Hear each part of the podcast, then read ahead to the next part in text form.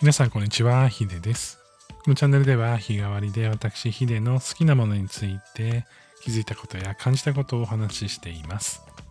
金曜日のテーマはデータ and Emotion 脳の作りや感情、テクノロジーをどうつなげていくのか考えています。今日お話ししたいのは文人というですね、まあ、あまり聞き慣れない言葉だと思うんですけれども、僕もね、この、まあ、ちょっと話を聞いた時にようやくあそういう概念あるんだって思ったようなものなんですけれどもなんかあの別れる人って書いてるんですけども今までの人生の中でこう確固たる自分を持った方がいいよって言われたことある人ってどれぐらいいらっしゃいますかね？僕ほぼ100%言われたことあるんじゃないかなって思うんですよね。なんかこう軸があった方がいいとか自分のまあ得意というかスペシャリティをちゃんと持った方がいいとか自分自身が誰であるのかをちゃんと見つけてきた方がいいよとかそうやって言われるケースって結構多いと思うんですよね。で僕は本当にこの概念が自分の中に浸透できなくてずっと苦しんでた時期が30代の前半ですかね。えー、何年もあってすごい苦しい時期がありました、まあ、僕の場合は仕事とかで、えー、こ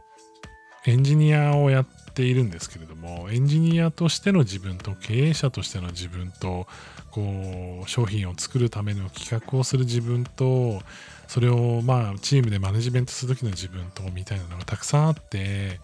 なんとなくこう自分の中でこれでいいかなって思うバランスみたいなところでなんとなく仕事をしていたんですね。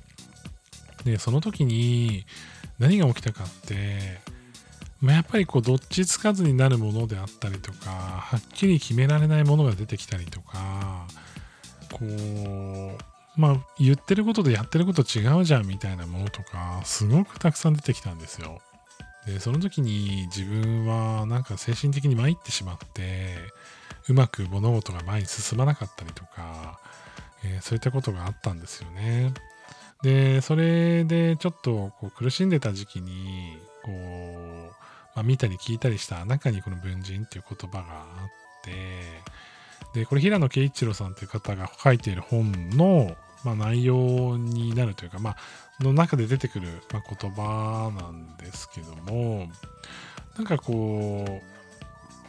普段自分らが生きてる中で、自分たち、自分自身が絶対ここに定まっていて、それだけで生きてる方って、実は少ないって話なんですよね。で、あの、まあ、当然職場の自分と、なんかこう、何ですかね、こう、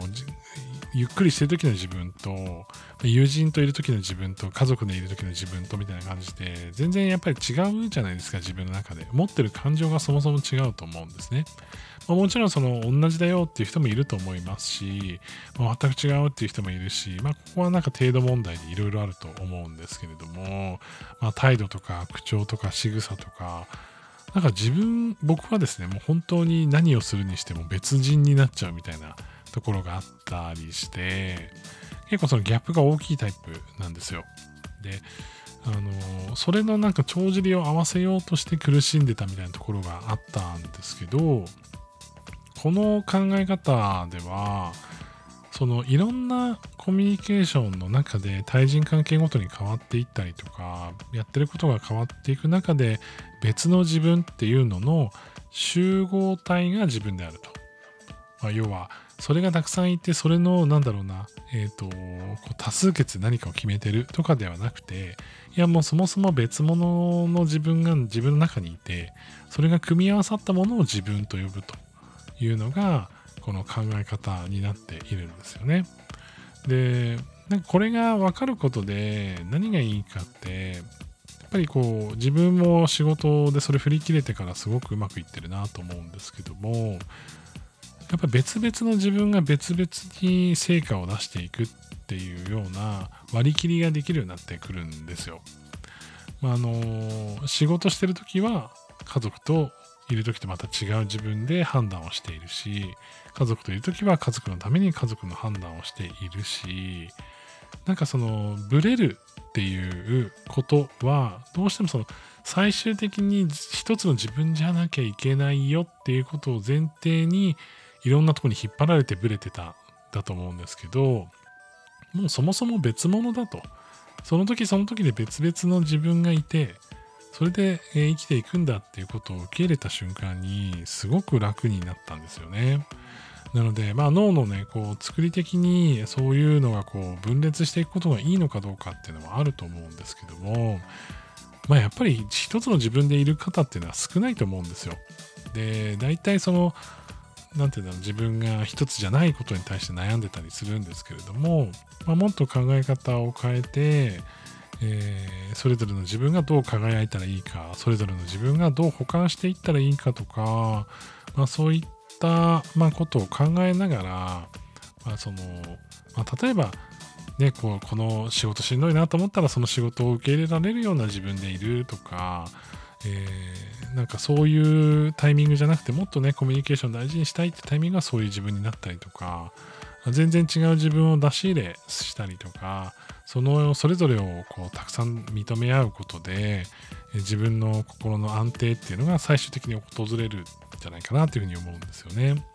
で僕も分人としては分かれてる自分の中のメンバーがすごいたくさんいるんですけどもう全部好きなんですよ。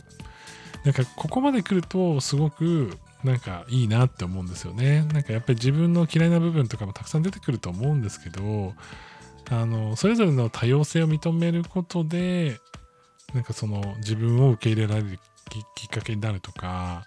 えー、自分が正しいというわけではないけれども、まあ、それでいてもいいかなって思えるっていうところは結構大きい、えー、メリットだし、あのいいこうコンディションにつながってると思うので、まあ、ぜひ皆さんも自分の中にある自分を見つめ直す中で、え、こういう考え方も取り入れてみてもいいんじゃないかなというふうに思っています。最後まで聞いていただきましてありがとうございました。それでは皆さん、良い一日をお過ごしください。ヒデでした。